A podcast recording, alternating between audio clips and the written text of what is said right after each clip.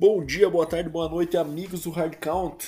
Estamos aqui para o nosso 69 episódio, número 69. Essa semana aí a gente está com, é, com alguns temas para tratar, né? É, a gente fez algumas análises aí dos nossos top 5 posição, né? Já fizemos alguns episódios especiais aí, mas é, a gente vai rebater alguns assuntos aí essa semana voltados mais para algumas notícias, algumas declarações aí curiosas que aconteceram nos últimos dias, que a gente acha interessante colocar no debate aqui. É eu e, claro, meu amigo Deminha, meu inseparável companheiro de podcast aqui. Fala aí, Deminha, como é que estão as coisas? É isso aí, Badola, tudo beleza? Comigo aqui tudo certo. Vamos falar aí dessas curiosidades aí que rolaram nas semanas que, que antecederam aí até o nosso top 5 defensivo, né? A gente acabou não, não abordando antes, podemos abordar agora e também tem algumas notícias durante essa semana, para sempre aí bater um papo com a galera aí que, que nos curte e que, que nos ouve, né? Então, o episódio é para vocês, galera.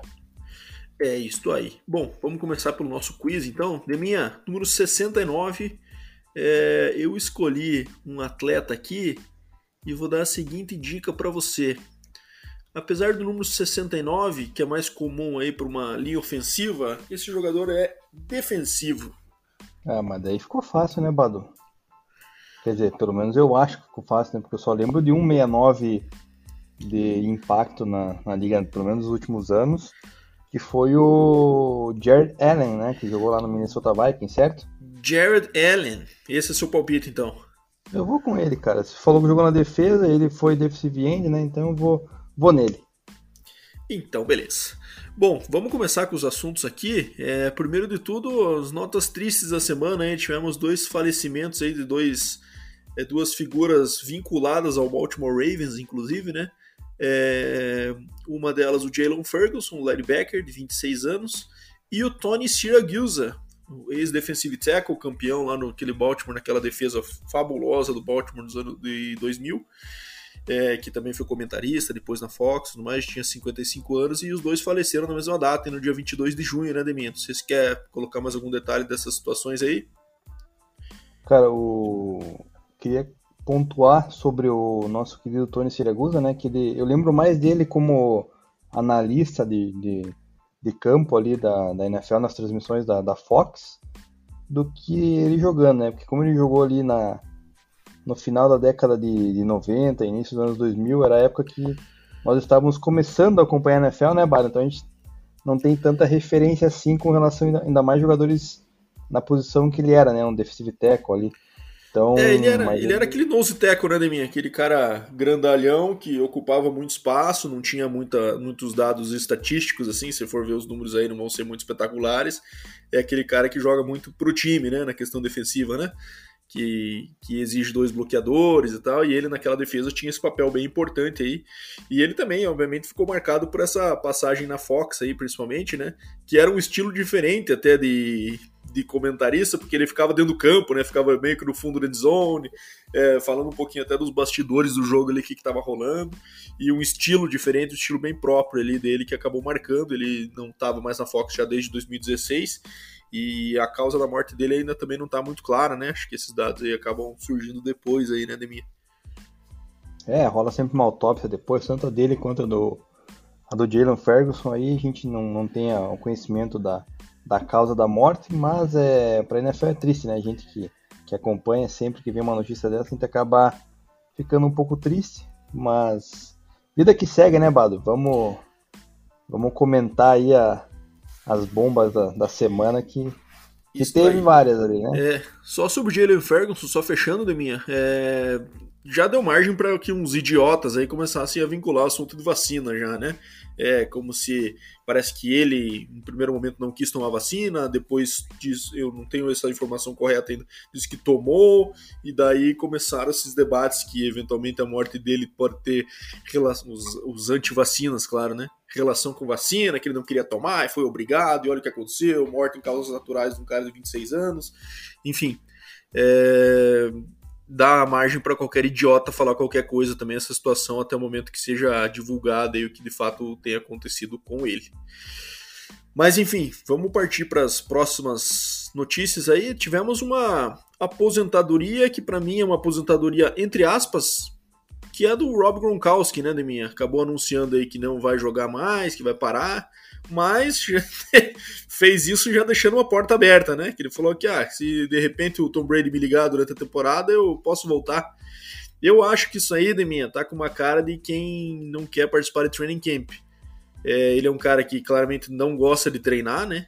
É, acho que até posso estar sendo injusto um pouco falando disso, mas muitos dos problemas físicos dele pode ser que voltados também para não muita dedicação fora de campo, quando não é, com cuidado com o corpo, tudo mais, né? Lógico que ele jogou numa posição de muito impacto, apanhou muito, então tem a ver com isso claramente também.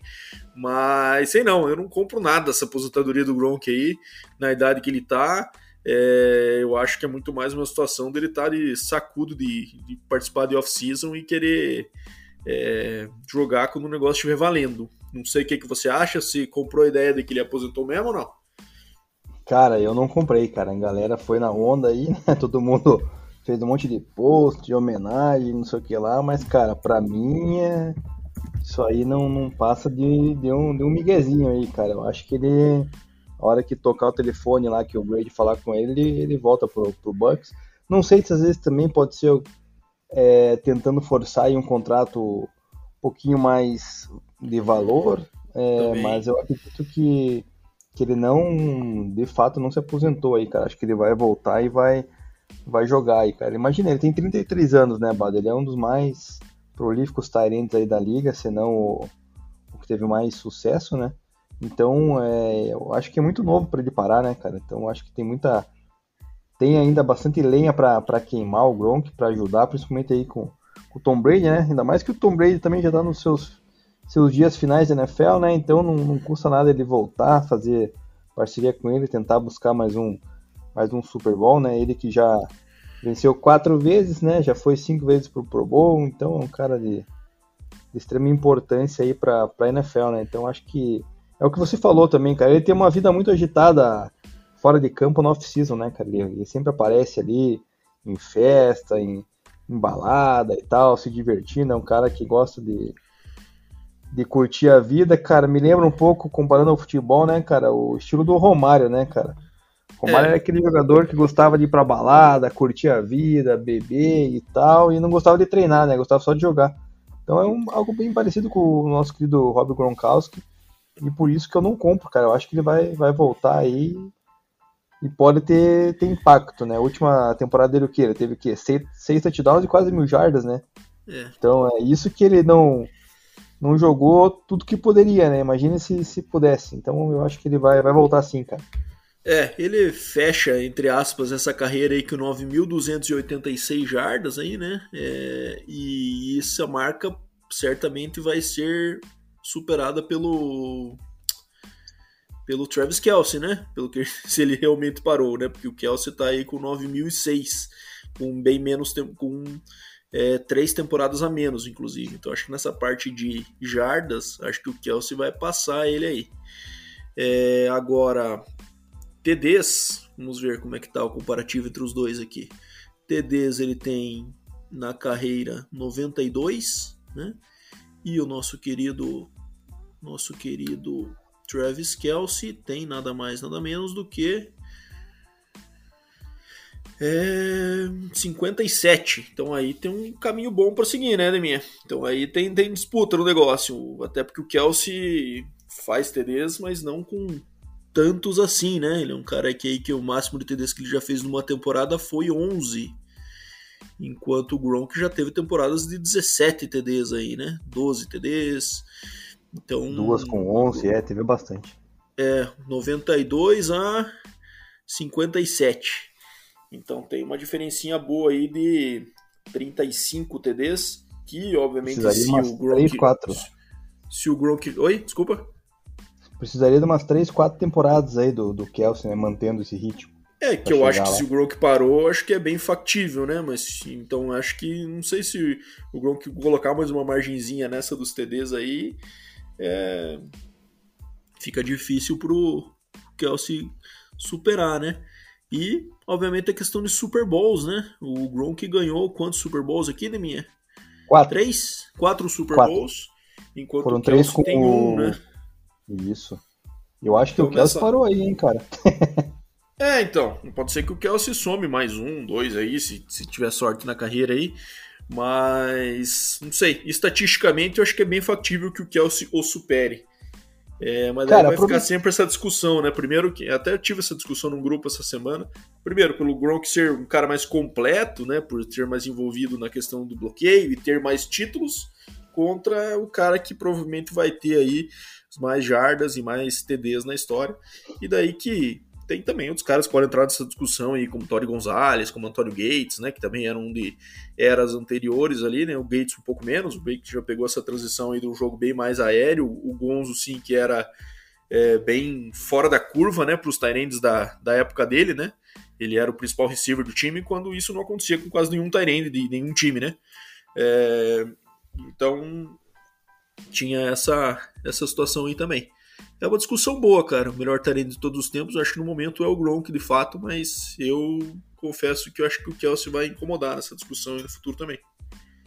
Cara, é uma questão que foi levantada até essa semana, até nos posts, acho da, da NFL lá, perguntando quem seria o melhor talento e tudo mais. Vários times se, se mobilizaram para defender os seus talentos e é um assunto complicado, assim, pela questão da, de épocas, né, Bado? Porque antigamente o Tyrande não tinha tanto esse jogo participava desse jogo aéreo, né? Como participa hoje em dia. No jogo mais que você usava o Tyrande mais para aquele bloqueio extra ali para proteger o QB e, e, sairia como uma válvula de escape pro, pro quarterback, né? Então tem muita gente que, que fala da época lá do era o Mike Ditka, né? Que foi um excelente Tyrande na, lá na década, acho que se não me engano de Agora me, me corrija, Bato. 60, 70, por aí. Foi Isso, bem, bem, jogou, bem antigo. Jogou no Cowboys, né? Foi campeão com o Cowboys e depois foi campeão com o técnico com o Chicago Bears em 85. Isso. Aí depois veio na. De Tyrands aí vem o Shannon Sharp, né? Que é o cara o qual eu sou muito fã, né? Tanto que na minha carreira lá no Crocodiles eu usei 84, além do, de ser o meu ano de nascimento, também por causa dele, né? Por ter acompanhado o título de 99. Então, depois ele veio a vencer com também o Baltimore Ravens, né? Ou seja, tem mais de um Super Bowl na carreira, tem números de recepções de, e de touchdowns também bem altos, né? Comparado a outros. Óbvio que bem abaixo aí do que, do que tem Tony, talvez Tony Gonzalez tenha mais, né? O, o Kelsey o, e o Gronkowski. E receiving yards, desculpa? É, do, touchdowns. Do... Ah, touchdowns. touchdowns, não sei, cara. É. Mas tô vendo receiving yards aqui, cara. O Gonzo tá bem na frente de qualquer outro, né? É, é, o Browns tem 15, 15 mil jardas, o, o Item 13 mil, o Gates 11.8, 11.800, é, o Shannon Sharp 10 mil, e daí o Gronk com 9.3. Então esses caras que a gente tá falando, o Kelsey e o Gronk, eles estão em, nesse ranking aqui, estão em quinto e sexto, né? É, então, numa então, geração então, muito mais evoluída, né, Bado, de, de, de, recepção, né, do que Sim, os que você Tem bastante né? carreira pela frente, o Kelsey Também. ainda, né, e, e Tyrande geralmente é uma, uma posição que os caras conseguem um pouquinho mais de longevidade, né, não param tão cedo assim, né.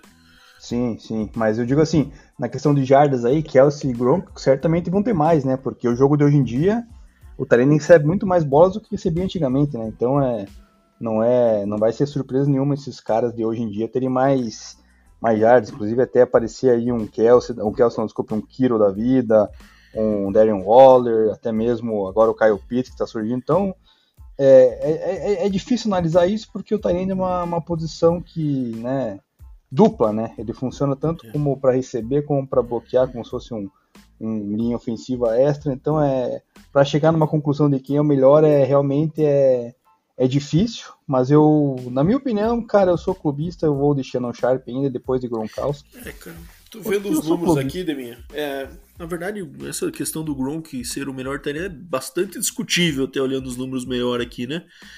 É, em jardas ele está em quinto. Em recepções ele está em bem mais abaixo, 3, 6, 9, décimo lugar. E em TDs ele está assim em terceiro, né? E aí tem uma questão, né? Ele fez tudo isso com muitos jogos a menos, né? E aí que entra a discussão dele ser o melhor ou não, né? É, o maior ou o melhor, essa discussão eterna aí que acontece. Ele teve 143 jogos, enquanto o Tony Gonzalez, por exemplo, teve 270. Então a gente tá falando quase o dobro de jogos do Tony Gonzalez para conseguir esses números aí. É, então é uma discussão bem complexa aí entre Gates, Gonzo, Ronk É, o Sharp até, como você coloca na discussão aí também. É, e também o, o, Travis Kelsey que vai entrar nesse bolo. Jason Witten também, na né, questão de jardas, é um cara considerável. TDs ele já fica bem abaixo. Mas, enfim, a discussão interessante aí. Eu acho que a gente vai ter mais clareza quando, para mais uns 3, 4 anos de carreira do Kelsey, até que ponto ele vai estar tá ameaçando esses caras. É, ele vai precisar manter o nível de, de mil jardas aí na, na, carreira, na, na temporada que ele vem conseguindo fazer, né?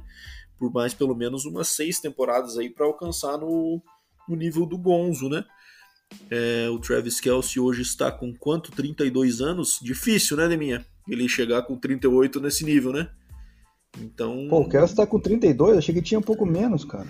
Não, o Kelsey tá com 32 anos. Ah, não. Então, cara, comparar ele com o Gronkowski aí já tô achando que tá bem é, atrás, hein? Porque ele só tem um ano de diferença, cara. E o Gronk ainda perdeu uma temporada inteira por ele, de idade, né? É, o Gronk, o Gronk entrou mais cedo no NFL e ele entrou bem jovem, né? Ele entrou, é, ele fez o mínimo dele no college. O Gronk tem 33. 33 e 41 dias, na data de hoje. E o Kelsey 32 e 262 dias. Então é pouca diferença entre os dois mesmo. Só que o, o, o Gronk tem três temporadas a mais que o Kelsey por conta de ter entrado no draft bem mais cedo. Caraca, mesmo, mesmo contando aquela que ele parou? É, o, o Kelsey começou em 2013 e o Gronk em 2010. Então teve é. uma temporada de gap aí que ah, então, ah, desconsiderando aquela lá, Deminha, daí você tem razão. Desconsiderando 2019 duas, né? que ele não jogou, né? Então são duas temporadas de diferença. O Gronk jogou aí 3, 6, peraí, 3, 6, 9, 11 temporadas e o Kelsey até aqui 3, 6, 9 temporadas. Só é. que também a, a, primeira temporada do Kelsey foi zerada, né? Ele praticamente não. Ele só teve participação em um jogo aqui. É, e sem nenhum tipo de estatística. Então, não confesso que não lembro se ele acabou se machucando ou se ele era. Ele não estava ainda participando do, da rotação do, do roster. É, mas todos os talentos que mencionamos aí, né, estão no bolo pelo menos de top 10 aí tranquilamente, né? E, com certeza, com certeza. E hoje em dia a posição também evoluiu bastante, né? Então é muito mais você vai ver muito mais Tyrants aí recebendo e marcando touchdowns do que, do Isso, que foi antigamente, né? O Kyle Pitts já na sua temporada de calor já metendo mil jardas, né? Que é um negócio Sim. que era bem difícil da gente ver Tyrant fazendo mil jardas alguns anos atrás, não tô falando de muito distante não, alguns anos atrás mesmo. É, nessa época, quando a gente começou a acompanhar a anemia, era só o Gonzo e nada mais, né? Que fazia mil jardas na temporada, né? Basicamente. Os outros caras faziam 700, 800 ali e já eram temporadas de bastante destaque, assim, né? Quando o cara, um Tyrant fazia nesse nível, né? E teve também o Sharp, acho que fazia, fez alguma vez nessa época aí, principalmente acho que ele, quando era o principal receiver ali do, do Ravens. Vamos ver aqui o nosso amigo Shannon Sharp. Como é que cara, foi o principal receiver do, do, do, Ravens? Quem que eram os receivers dessa época lá, cara? Cara, era naquele time do Ravens campeão lá de 2000, né? Ele tava naquele time. Mas quem que eram os receivers, cara? Não Ó, o Shannon Sharp teve três, três temporadas de mil jardas na carreira. Uma delas em 94, né? Bem cedo ali no Denver, né? Bem antigamente. 96 e 97, que foram os dois títulos do Denver. Bom, as três foram com o Denver e ele era o terceiro receiver do Denver, né? Perdão, 97, 96 não foi título do Denver, 96 foi o título do Packers, né? 97 e 98 os títulos do Denver. Um deles ele fez 1107 e no segundo 768.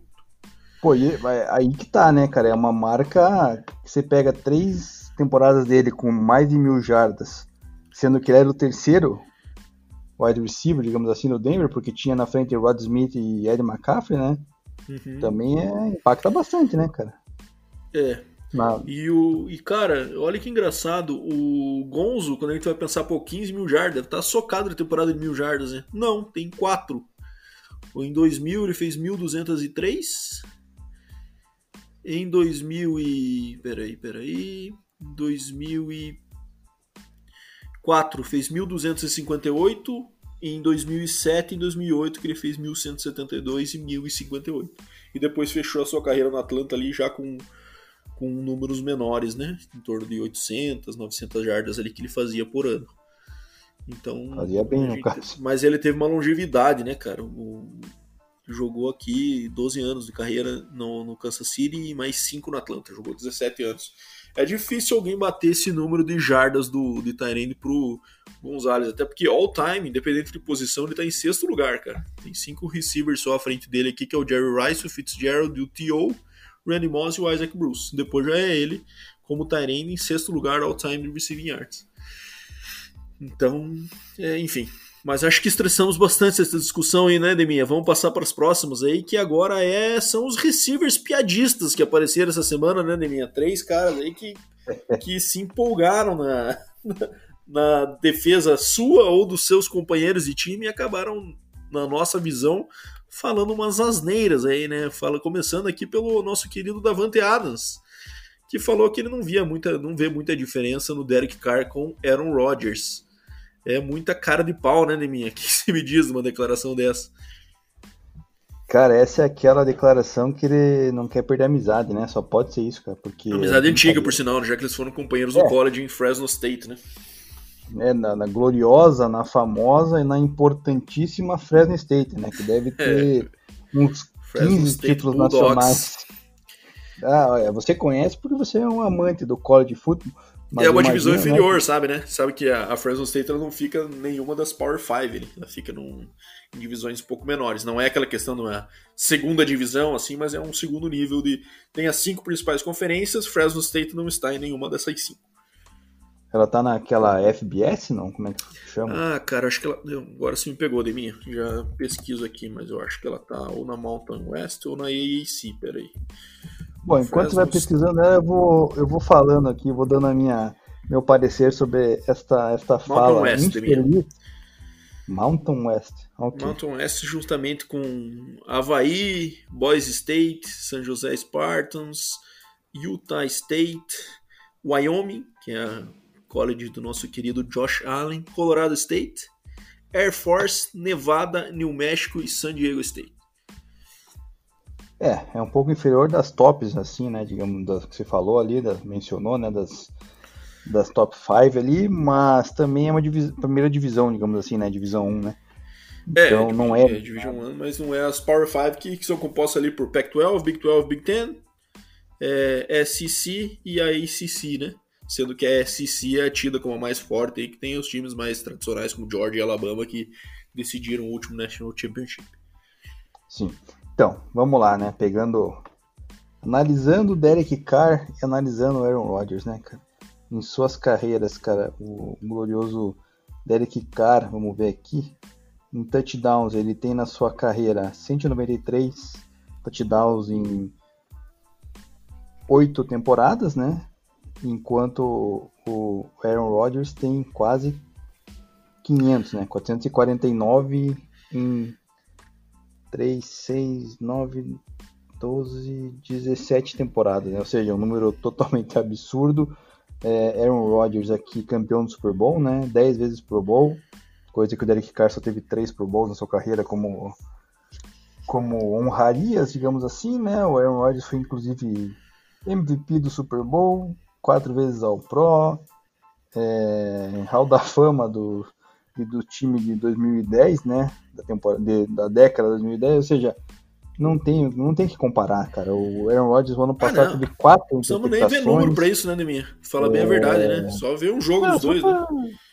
É, só pra deixar pro nosso querido ouvinte Sim, ilustrar. né? E, é, e tem outra, cara. Essa, essa semana, até mandei pra você ontem, né, Bado?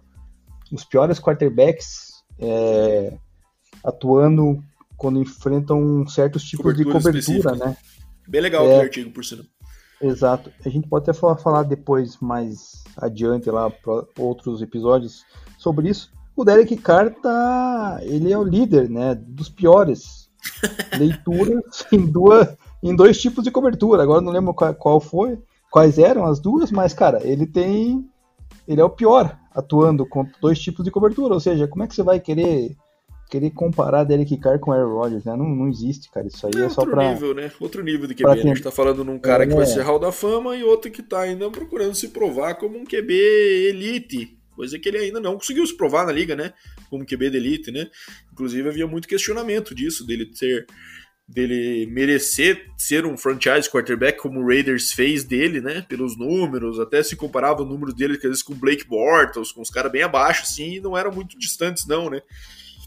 Mas ele também tem números positivos, como comebacks de quarto-quarto, né? Que ele é um dos líderes aí desde que entrou na liga, né? Se não me engano, ele é o líder em, quantidade de comebacks de quarto-quarto desde que ele entrou na liga, o que ajuda também você estar num time ruim, que você sempre precisa estar fazendo comebacks no quarto-quarto, né? então, é, também tem isso. Mas é piada, né, cara? Mas assim, eu entendo o cara também, porque às vezes a imprensa vai cutucar para que faça esse tipo de comparação e o cara não vai jogar o companheiro embaixo do ônibus numa hora dessa, né? Mas ele podia sair de outra forma, né? Falando, não, jogadores diferentes e tal, e boa. Ah, agora falar que não vê diferença, enfim, complicado. Mas ele também, o, o Davante quis ir para lá, né? Então, um cara que tá comprado com a ideia, não é aquele cara que tá meio disgruntled, que eles falam, né? Tá meio de má vontade ali, e às vezes solta uma, uma farpa, alguma coisa. Ele quis, né? Ele quis sair de Bay, né? Porque Bay depois surgiu a notícia que ele tinha recebido até uma proposta financeiramente um pouco melhor do que ele recebeu no Raiders para ficar em Bay. Ele acabou decidindo sair é, para, enfim, para provavelmente para ter esse retorno aí também com o Derek Carr, que deve ser um amigo pessoal dele, imagino eu, pela, pela proximidade que eles tinham no college e agora retornando essa parceria aí. É, mas enfim, minha outro piadista aí foi o querido Tyreek Hill, né? Que falou simplesmente que ele acha que o Tua é mais preciso que Patrick Mahomes. Aí ele tá de sacanagem com a minha face, né, minha? E depois ele pipocou com esse negócio que parece que recebeu até ameaça de morte nas Ô, redes louco. sociais por causa dessa declaração. A galera exagera também, né? Não tem que fazer. Mas, cara, acho que para resolver essa questão, é só você ver aquela aquele grande highlight que o Miami Dolphins postou, né? é, é umas semanas atrás dos dois no treino e o Tua mandando uma bola vertical para ele, uma, uma vertical não, uma post provavelmente, né? a gente não consegue ver detalhadamente a rota, mas o Tariq tá vindo um pouco na diagonal no fundo assim, e ele tem que parar para receber aquela bola, coisa que como a Holmes não era muito frequente, acontecia, porque o Tariq é muito rápido, né? Mas não, não num treino e assim, para os caras terem colocado aquilo lá, porque aquilo deve ter sido nas melhores. Agora você calcula o que, que tem acontecido lá no, nos treinos na Flórida. É, mas não dá piada, né, cara? É, eu sei que o cara tá querendo defender o pão dele aí, mas tudo tem limite, né? É, Tua não tem nada a mais do que Patrick Mahomes em nenhum aspecto de qualquer tipo de lançamento, na minha humilde opinião.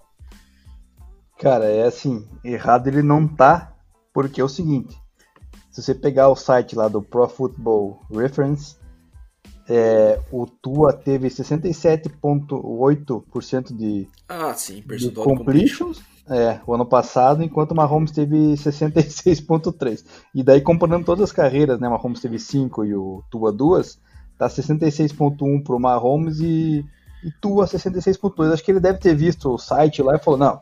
É, o Tua realmente é, é mais preciso. Só, é, ele foi colocar na equação base. aí, né, Demian? O que, que você exige do Mahomes no ataque e o que, que você exige do Tua no ataque, né? Não, sim, e daí é o seguinte, né? Uma coisa é você pegar um, um QB, que é o Mahomes, que lança aí, lançou, né, o ano passado, quase 700 bolas na temporada, com um QB que lança metade, né? Com 388.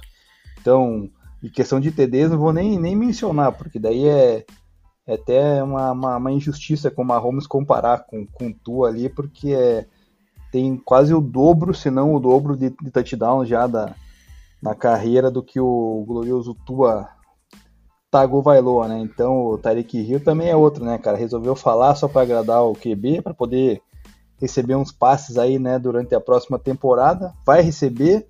Agora, resta saber se ele vai receber a bola atrás ou se vai ser, ou se vai ser aqueles screen pass, né, cara? Porque bola longa igual a recebia do Mahomes, cara, vai ser aquela uma em um milhão, né? Porque olha, não é, o Tua, o Tua até no college, cara, ele denotava, assim, tinha um certo destaque por, por essa bola longa, né? É, principalmente aquela fade no meio, assim, na post. Mas cai, cara, um nível completamente diferente. O ataque da Alabama que tem receivers que se separam ali com uma facilidade absurda e não exigia que ele tivesse um braço monstruoso para que isso acontecesse, né? É, e outra, cara, essa comparação do percentual completion é um negócio que a gente faz, né? Realmente mede a questão da, da precisão, mas aí se a gente for comparar os dois, né, eu acho que não tem muito destaque, muita comparação na complexidade do que se exige no ataque do Mahomes, né? É, até o estilo do Mahomes, né, de fugir muito do pocket, de lançar em movimento e de às vezes querer criar, isso naturalmente faz com que ele tenha mais incompletions eventualmente, mas também, como você mesmo fez questão de frisar aí, os TDs não tem nem comparação justamente por esse por esse perfil também, né? Ele arrisca mais, vai ter o, uh, o benefício e, e, também essa questão, às vezes, um percentual de completion um pouco mais baixo. Mas, enfim, incomparável, né? E Tariq Hill falou uma grande asneira. Mas outro cara que falou uma grande asneira de minha, seguindo na linha aí, nosso querido Piscina de Argila, né? É, Chase Claypool falou o seguinte, que ele se considera, ele tava lá num, é meio que um podcast, assim, né? Meio que uma conversa, um programa que ele faz ali com o Brandon, Mar que o Brandon Marshall toca ali, né? Eu não sei qual emissora bem, tava alguns participantes ali, ex-jogadores, e ele mandou que ele se acha que um top 3 receiver na NFL. E ele falou isso sério de mim. O cara ele não falou isso que é o top 3 receiver no Steelers, que já seria uma discussão já, né? Ele falou na NFL. É, enfim, confiança acho importante o cara ter, mas noção também, né? Bom, é, o Claypool ele não tem noção nenhuma, né? Na verdade, né?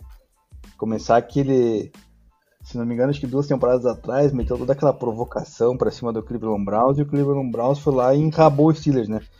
E continuou, né, criticando o Browns e tal, abertamente. Óbvio que toda crítica ao Browns é merecida, né, nos últimos anos.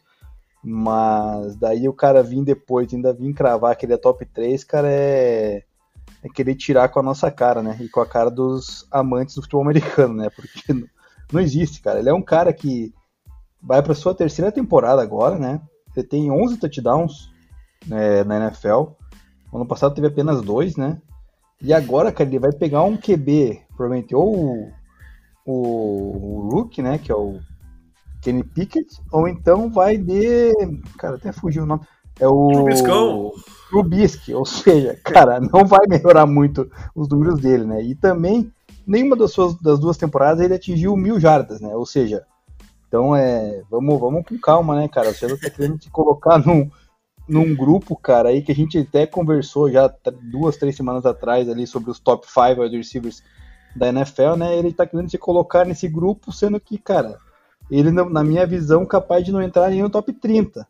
Se eu for fazer uma lista séria aqui, parar, né, analisar todos os receivers disponíveis ali no board, cara, eu acho que, cara, ele não cabe no top 30, cara, ele não, não entraria, porque vamos pegar aqui, cara, de cabeça, Bado, rapidamente, tá? Davante Adams, Stephon Diggs, Justin Jefferson, Cooper Cup, é... Cara, quem que eu coloquei no top 5? Que faltou um aqui desses, que eu não tô lembrando agora, cara. É, tá, daí vem, vamos lá, Tyreek Hill, temos DeAndre Hopkins, temos uh, do Kansas City Chiefs, agora a gente tem o Juju Smith-Schuster, já é, é melhor. Ser, é. é. mas já é melhor que ele. O Valdez Scantling lá, pra mim, é melhor que ele. É, é daí acho Bronco, que não. Daí acho que entre o Valdez Scantling Acho é, eu acho que é, hein, cara. Acho que é, hein, cara. Tudo bem que o Valdez Scantling jogou com. Ó, Chase Claypool ficou em 35 lugar em Receiving ah. Yards em 2021. Então, ah, obrigado. Facilitou minha, a minha lista aqui, Bado. E, ó, nem em Yards o cara consegue ficar entre os 30, cara. Então, que dirá 3, é né? Não, 3, cara, nem se ele somar 5 temporadas dele, a fez basicamente a metade das jardas do Justin Jefferson, por exemplo, que foi o segundo com mais jardas, aí com 1.616. Não, não existe, cara. Isso aí foi, olha, os torcedores do Steelers, cara, devem se remoer quando escutam um negócio desse. Eu acho que os torcedores do Steelers ficariam bem satisfeitos se ele fosse o top 3 receiver em levantar rápido depois da jogada, não ficar comemorando enquanto o time tá sem timeouts e com o relógio acabando, né? Ah, bem lembrado também. Bem suficiente para para ele ganhar um pouquinho de moral lá em Pittsburgh antes de falar Cara... esse tipo de bobeira. Não, bem lembrado, mano. Acho que ele se, se colocou como top 3 wide receiver em polêmica. Deve ser isso, cara. A gente tá entendendo errado.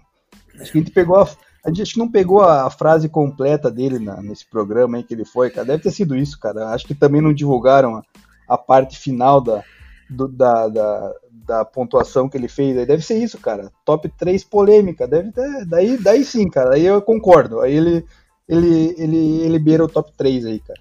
Mas certeza. esse é aquele tipo de cara de minha que ele vai ficar colocando, como você falou, ele vai pegar um QB rookie, outro Bisque, ele vai ficar eventualmente a carreira inteira dele é, colocando essas coisas, que também não tá errado, tá? Falar bem a verdade aí, né? É, como ele não ser producente, igual esses principais caras aí, por conta de não ter um QB fixado tal. Pegou o Big Ben já numa draga danada ali. E aí sim, vai saber, né? Se ele tivesse aí com o Mahomes, com o Josh Allen, com o Russell Wilson, não seria diferente também a história, né? Mas, enfim, acho que o cara tem que ser um pouco mais resguardado também, na minha opinião. Não, Bom, acho, acho que é não, isso. É, com certeza. enfim, Falamos desses três receivers aí que estavam de muito bom humor essa semana, Davante Adams, Tyreek e Claypool. E agora vamos fechar aí nossa, nossa repassa, repassada nas principais tópicos da semana falando de Art Manning. Daí o nosso ouvinte pode se perguntar, quem é Art Manning? Art Manning é sobrinho de Peyton e Eli Manning, tá? Ele é filho do Cooper Manning, que é o, que é o irmão que acabou não dando certo na NFL, né, Deminha? Um cara que ele jogava como receiver no high school e tal, e acabou partindo para uma carreira diferente dos irmãos. Falavam que ele tinha talento, inclusive, mas acabou sofrendo com umas contusões aí no, sua, no seu começo no futebol e acabou seguindo outro caminho. E é, o filho dele é o Art Manning, que é da que joga high school no Texas, na, na Louisiana. E esta semana, ontem mais especificamente, estamos gravando aqui na sexta, dia 24, né? Ontem, dia quinta-feira, dia 23, anunciou que jogará pela Universidade do Texas, Texas Longhorns, é, a, é, partir de 2023, né? Quando ele sai do high school para entrar no college. É, escolha curiosa, na minha opinião, falando um pouquinho aí, eu que acompanho bastante college.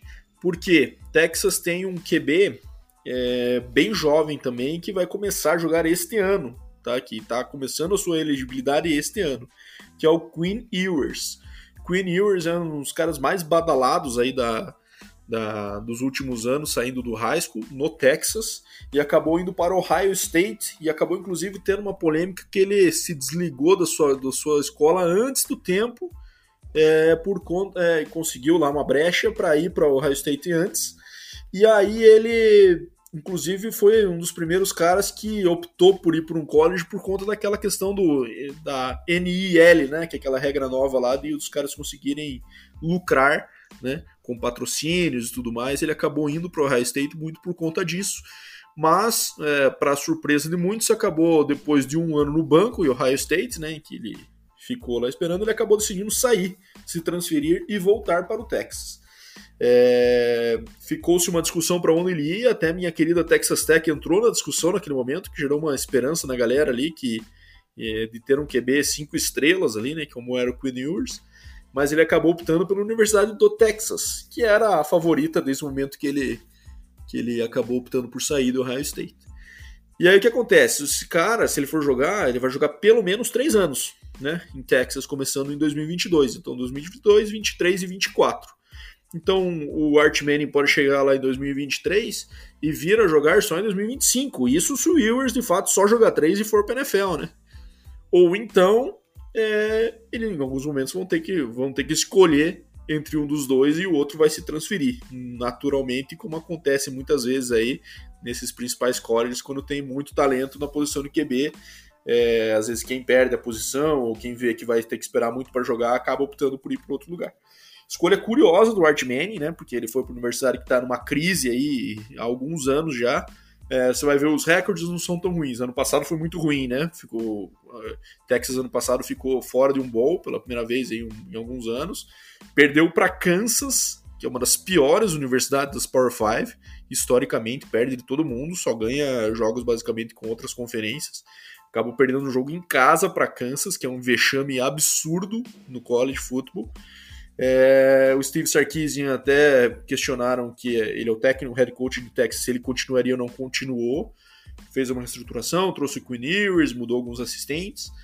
E, enfim, e o Art Manning acabou optando por esse college, imagino eu, que alguma, alguma proposta de, de patrocínio e incentivo aí tenha pesado muito nessa decisão, né? Texas e Texas A&M, Texas são colleges muito grandes nesse aspecto, de trazer muito dinheiro, ter boosters, né, que são aqueles caras que investem no college, e ter e estar em cidades, né, é, como Austin, que é o caso de Texas, são cidades grandes, né, e que atraem também bastante essa questão de visibilidade para patrocínios. Então acho que isso pesou também para o Art Manning, mas vamos ver, é uma universidade instável do Art Manning. Ele pode chegar, a, chegar lá e acabar se tornando o grande herói aí que vai retomar a Texas ao, ao, ao caminho da, de títulos nacionais e tudo mais, mas não sei. E assim, existe uma grande dúvida também, né, Deminha? Já te passo a palavra aí sobre o nível do, da competição que o Art Manning estava jogando no, no college dele na Louisiana, né? É, você vai pegar estados como é, Ohio, Flórida, Texas, Califórnia, tem high schools muito fortes. Né? Louisiana também, mas a gente viu uns vídeos aí, né, Neminha? Meio assustadores aí do, do nível dos carinha que ele tava enfrentando. Ele parecia um que tava jogando meio de um monte de criancinha, né, cara? Pela diferença de tamanho e tal. Então, assim, parece ser um nível de, de high school que ele atuava que era fácil dele se destacar. Mas, enfim. Aliás, perdão, eu acho que eu tô fazendo confusão. Eu acho que o Art Manning, ele nasceu na Louisiana, mas ele tava jogando num, num college em, em, acho que no próprio Texas. Deixa eu ver aqui. Confirme. Não deixe nossos ouvintes na dúvida, hein, Bato? Pelo amor de Deus, cara. Uhum. Ele jogava Salt Lake Carroll, isso mesmo. Salt Lake Carroll é. Peraí, peraí, peraí. É tido aqui algumas reportagens como será o melhor QB de todos os Mannings. Mas enfim, deixa eu ver aqui. Art Manning High School. Cara, Salt Lake Terrell é Califórnia, não é? É. Peraí, peraí, já tiramos essa notícia de mim. Eu acho que é, cara. Se for Lake Terrell. Não, Final Caller from Isidore Newman High School em New Orleans. Realmente, ele joga em New Orleans mesmo. Então eu estava certo aí na minha. Fiz um pouquinho de confusão. Eu acho que teve um outro cara aí que saiu do Texas esses tempos que jogava ali. Acho que era o filho do. Acho que era o neto do Jerry Jones. Que acabou me confundindo. Mas é isso mesmo. Então, assim. É, esses estados têm muito mais tradição em high schools fortes, né? Califórnia, Ohio, Flórida e Texas principalmente. É, e vamos ver até que ponto o nível de competição que ele enfrentou no high school era suficiente para ele, ele ser considerado todo esse hype aí, cinco estrelas. Lógico que o sobrenome pesa muito nesse momento, né, Neminha? É, se ele não tivesse esse sobrenome, certamente não teria todo esse hype em cima. Ele basicamente pôde escolher entre qualquer college Division 1 aí das Power Fives que ele tinha oferta de todas. É, existia uma dúvida se ele eventualmente não ia optar por Georgia, né, por Alabama, que são mais frequentemente disputando títulos nacionais com visibilidade, mas ele acabou optando por Texas, uma escolha um pouco controversa na minha opinião. Vamos ver como é que isso se se desenvolve no futuro e eu tô bem curioso para ver essa disputa entre os dois aí, Queen Ewers e o, e o Art Manning quando os dois estiverem disponíveis ali no ano que vem. Cara, é... primeiramente eu queria falar o seguinte, né? O... Ele é a terceira geração do, dos Manning, né? Do começou Isso, lá tem o Art Manning, né? Foi, com o Art Manning. New Orleans lá, que é o Papai Manning. E daí Papai Manning teve Cooper, Eli e Peyton. Eli e Peyton tiveram suas carreiras aí de vencedores de Super Bowls, Hall da Fama. O Peyton com certeza, o Eli eu acho questionável, mas eu acho que vai acabar indo também, né? E, e agora terceira geração que é o Art Manning. E muitos falaram do pai dele, né? O, o Cooper Manning, que, que, ele era um excelente prospecto, mas ele veio com lesões, se não me engano, acho que foi uma lesão no, inclusive pescoço, no pescoço, é. né? Que que veio a encerrar essa precoce carreira e acabou não indo para para nem pro college, acho que ele não foi, né, cara, se não me engano, acho que só parou no high school. Mas assim, cara, eu li esses tempos atrás um livro chamado The Book of Manny, né? Conta basicamente a história dos Manny e tudo mais. É, de toda a ligação que eles têm com o estado da Louisiana, né? Tanto é que você acabou de mencionar aí que o, que o glorioso é, é da uma high school da, da Louisiana surpreende porque o Art Manning, o vô, né, jogou em Ole Miss, daí na sequência veio o Peyton Manning e tomou sua própria decisão de jogar pro Tennessee, né, que foi na rival. época causou é rival, rival causou, causou toda uma polêmica na época que o Peyton Manning escolheu ir para Tennessee e tal, mas ele ele disse que não queria ser comparado ao pai e tudo mais, e de fato, né? Tanto é que veio ser muito melhor do que o pai, que foi apenas um journeyman na NFL. E depois veio o Eli, que daí sim resolveu pegar a camisa do, do pai, assumir a responsabilidade para a mesma faculdade, fez o Ole Miss, e onde isso veio a também ser um dos melhores quarterbacks lá da, da faculdade, bateu recordes do, do próprio pai e tudo mais, chegou na NFL, foi campeão do Super Bowl, e agora vem o, o Art Manning, o sobrinho, e, cara, surpreendeu essa escolha ir para Texas, na verdade. Para mim, cara, você acabou de falar ali, né, que o Texas trouxe um outro QB aí, que vai começar aí 22, 3, 24, vai vir toda essa disputa. E não entendo, cara, ele como sendo um, um prospecto aí de, de ir para qualquer faculdade, não escolher talvez Alabama, cara, porque assim, Alabama tem um programa muito forte, né? Todo mundo conhece, é o melhor do país, indiscutível. E o ano que vem, cara, já não vai ter o. Acho que o ano que vem já sai o, o Young de lá, né? Então ele já hum. poderia chegar. Não é ano que vem que sai, cara? É, não, não sei, deixa eu já te confirmo. Eu, eu, acho que é o ano que vem, se não me engano. Acho que o Yang tava no segundo ano agora. A partir do terceiro já pode sair, né? É isso, né, Bato? Sim. Como... Uhum. Então, pô, eu acho que Júnior, ano que vem, ele vai sair já o, o Young, o Bryce Young. Então, pô, ele já poderia ir para Alabama, assumir a responsa lá e, e ser um dos maiores, ainda mais que tenha o pedigree Manning, né? Não, surpreende uma escolha dessa ir para Texas, acabou de, você falou, né, que é uma, ultimamente um código bagunçado mas a escolha dele, vamos ver, também não quer, não quis pegar a, a, o college ali do, da, de Louisiana ou também do Mississippi, onde os, a família é, base, é, é, é, formada, onde eles vivem mais próximos. E vamos ver o que, que dá, né, cara? Talvez ele quer um caminho diferente também para não evitar comparativos aí com o vô, com os tios. É, pode ser. Claro. Criar seu próprio caminho. É difícil, acho, Ah, e outro fator, né, minha? Essa questão do dinheiro, né? Que hoje em dia tem peso também, né? Além também. dessas questões aí. Que o cara às vezes pode ter tido propostas ali informais e que vai ganhar muito mais grana lá em Texas do que ganharia nos colleges de Tennessee ou Miss, por exemplo. É, pode ser também, mas é esquisito, cara. Eu preferia ver ele numa escola mais pedigree aí, com mais chances de ganhar um, um título nacional do que o Longhorns, que eu acho que não na é, pedigree visão, eles né? têm, mim, mas acho que é aí que tá o problema. O problema de Texas ultimamente é que só tem o pedigree, né?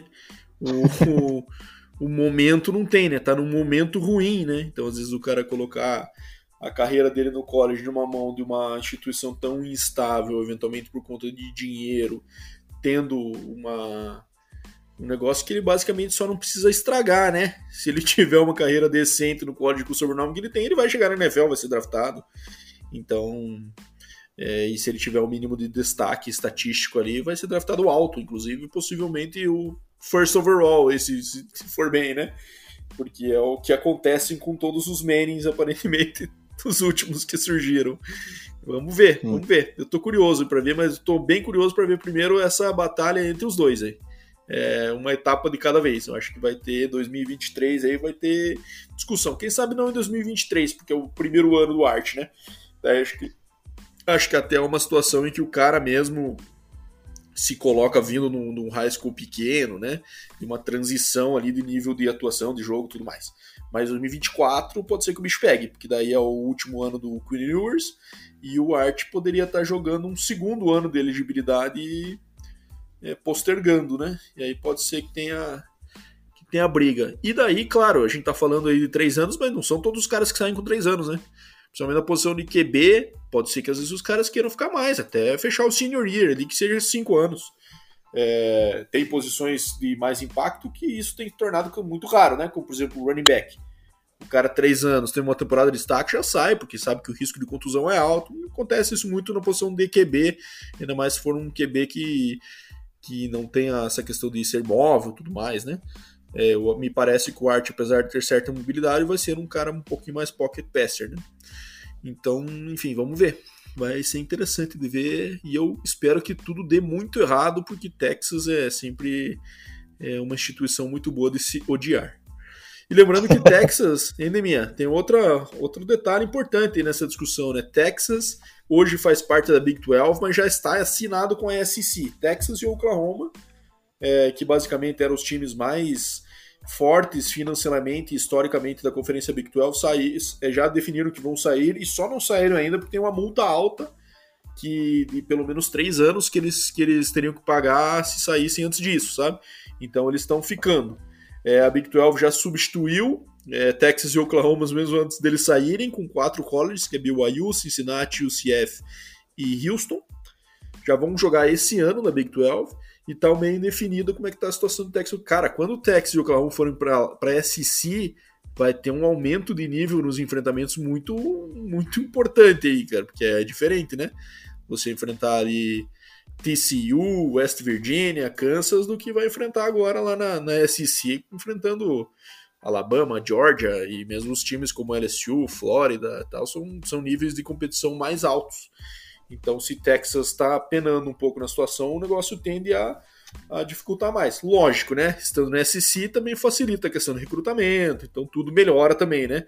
Mas é uma transição difícil e o cara está se colocando numa, numa situação instável, num momento instável também, porque vai ter essa transição de, de conferências que às vezes é um pouco traumática. É, haja visto tua querida Nebraska, né, Neminha? Que desde que fez a transição de Big 12 para Big 10, é, acabou tendo dificuldades aí, né? Nunca mais voltou aos tempos de glória. Pois é, mas vamos ver o que vai dar. Eu espero que o nosso querido Art Manning venha ter uma qualidade né, igual a do tio Peyton, pelo menos, que possa ter um grande desempenho no, no futuro da NFL. Diferente de você, não tenho nada contra Texas, né?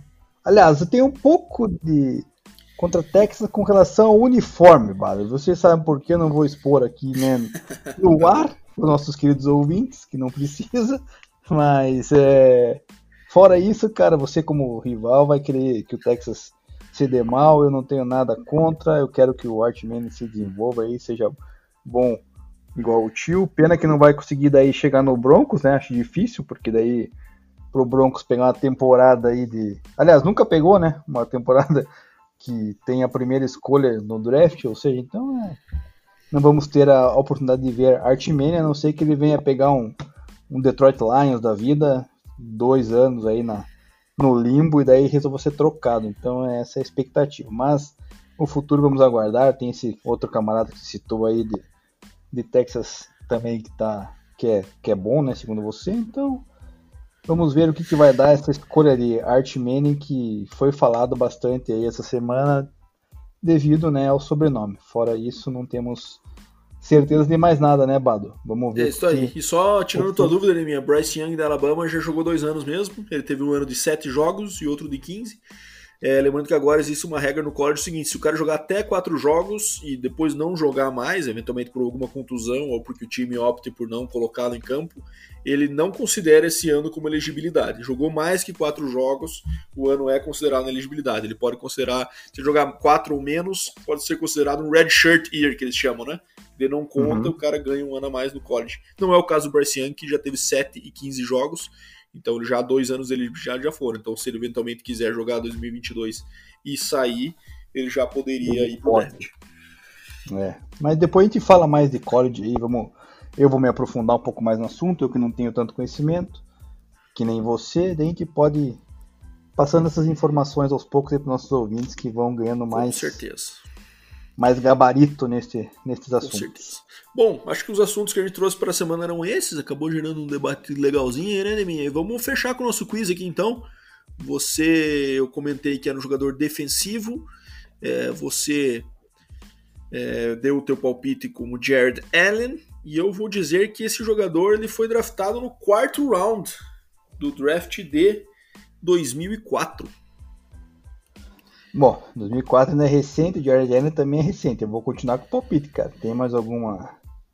Jogou em quatro franquias na NFL. Ih, cara, agora. Agora pegou, cara. Só lembro... Eu lembro que ele jogou em duas, cara. Eu lembro de ter jogado Quais? no.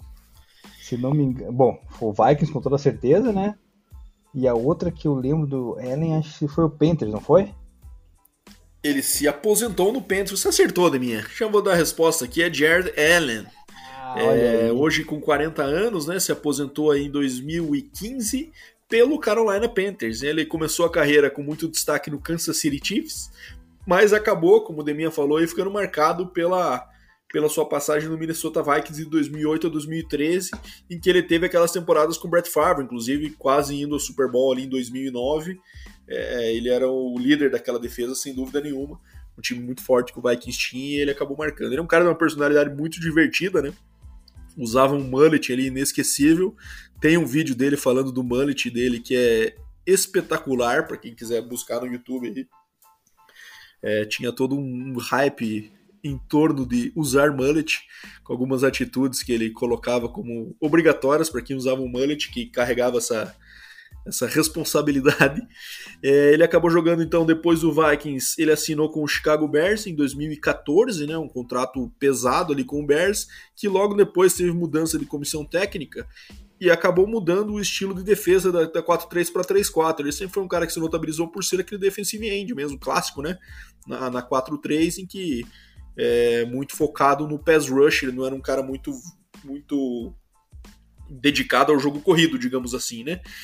E é, com essa mudança ele acabou sendo trocado para o Carolina Panthers em 2015, jogou é, este ano 2015, foi acabou sendo o último ano da sua carreira aí e tem um vídeo de, de, de, da aposentadoria dele que é sensacional também, que ele que tem essa, essa terminologia lá nos Estados Unidos que eles usam, né, para dizer que o cara tá indo com o seu cavalo rumo ao, infinito, né, rumo ao pôr do sol. E ele gravou um vídeo fazendo isso, ele de cavalo indo em direção ao horizonte, assim, com o pôr do sol no fundo. Então, um vídeo também marcante que eu me lembro, figuraça de Ard Allen. E é o cara que rapidamente me vem à mente quando falo da camisa 69. Tem alguma lembrança cara, do querido Jared Allen, minha? Não, eu só, eu só queria dizer é, que a frase que você mencionou ali, né? Quase Super Bowl com Brett Favre e Jared Allen. É, é isso dói até e, hoje, né? Eu gostaria de comentar né? muito desse assunto. Brett Favre Super Bowl não combina. É, não, cara, você falou, você mencionou quatro franquias, não foi? Qual foi a Sim. quarta? Então, ele foi o Kansas City, Minnesota, Chicago ah, Bears e Carolina. Kansas, ah, tá, o Kansas City. Ele eu... começou, ele foi draftado pro Kansas City. Né? Perdi essa parte. Esqueci. é bom. por também... quatro anos no Kansas City. Kansas City é uma franquia também relevante na NFL, então Exato, caso, tem isso aí, fez. Mas... E acabou que foi, cara, em 2011, Neminha, o Jared Allen quase bateu aquele recorde que ninguém bate por conta do daquela falcatrua do, do Favre Strahan, né? De sexo numa isso. temporada única. Meteu 22 em 2011 mas depois disso também ele acabou indo ladeira abaixo nas suas estatísticas, né? Então daí depois, no, depois desse ano 2011, quando ele fez 22, ele fez 12 em 2012, 11,5 em 2013, 5,5 no Bears na primeira temporada dele, e daí depois no, no Panthers ele acabou é, sendo trocado no meio da temporada ali, né? Ele jogou 2015 por Chicago e Carolina, e ele só guardou dois sacks aí no, suas, sua última, no seu último time da carreira. Pô, Acabou sua carreira aí com 136 sacks querido Jared Allen. Jogou o Super Bowl, né? Jogou o Super Bowl? Qual Super Bowl? Contra o Broncos, não? Se ele jogou até 2015? Olha, é possível, viu, minha? Porra, pior que eu não lembro é dele, É possível, cara. bem lembrado. Pô, se for, é, cara, aí sim. Isso aí. A, a Allen era parte do time que jogou no Super Bowl número 50. Cara, lembra que a gente mencionou da, da defesa boa do Panthers, né? Quanto? Um tackle. É, vai que difícil parar Peyton Manning, né, cara? É que esse, é, é, nesse momento da carreira, acho que ele já estava mais como aquele jogador rotacional de situações específicas de, de, de pass rush, né? Às vezes o cara entra só num third down ali para botar um calor no, no, QB. Pô, cara, então ele tava naquela defesa do Carolina, querendo ou não, né? Aquela defesa super forte que a gente mencionou alguns sim, tempos sim. atrás. Mas cravei, Bado. Mais uma vez, né, Neminha? Você é um monstro desse quiz. Mas enfim, fechamos nosso episódio aqui. Acabou gerando bastante debate aí. O episódio ficou aqui com quase uma hora. Mas acho que foi interessante aí pra gente falar um pouco dessas fofoquetas que apareceram essa semana. Neminha, valeu mais um aí e vamos que vamos. Valeu, Bado. Valeu, galera. O episódio aí rendeu, né? Bacana.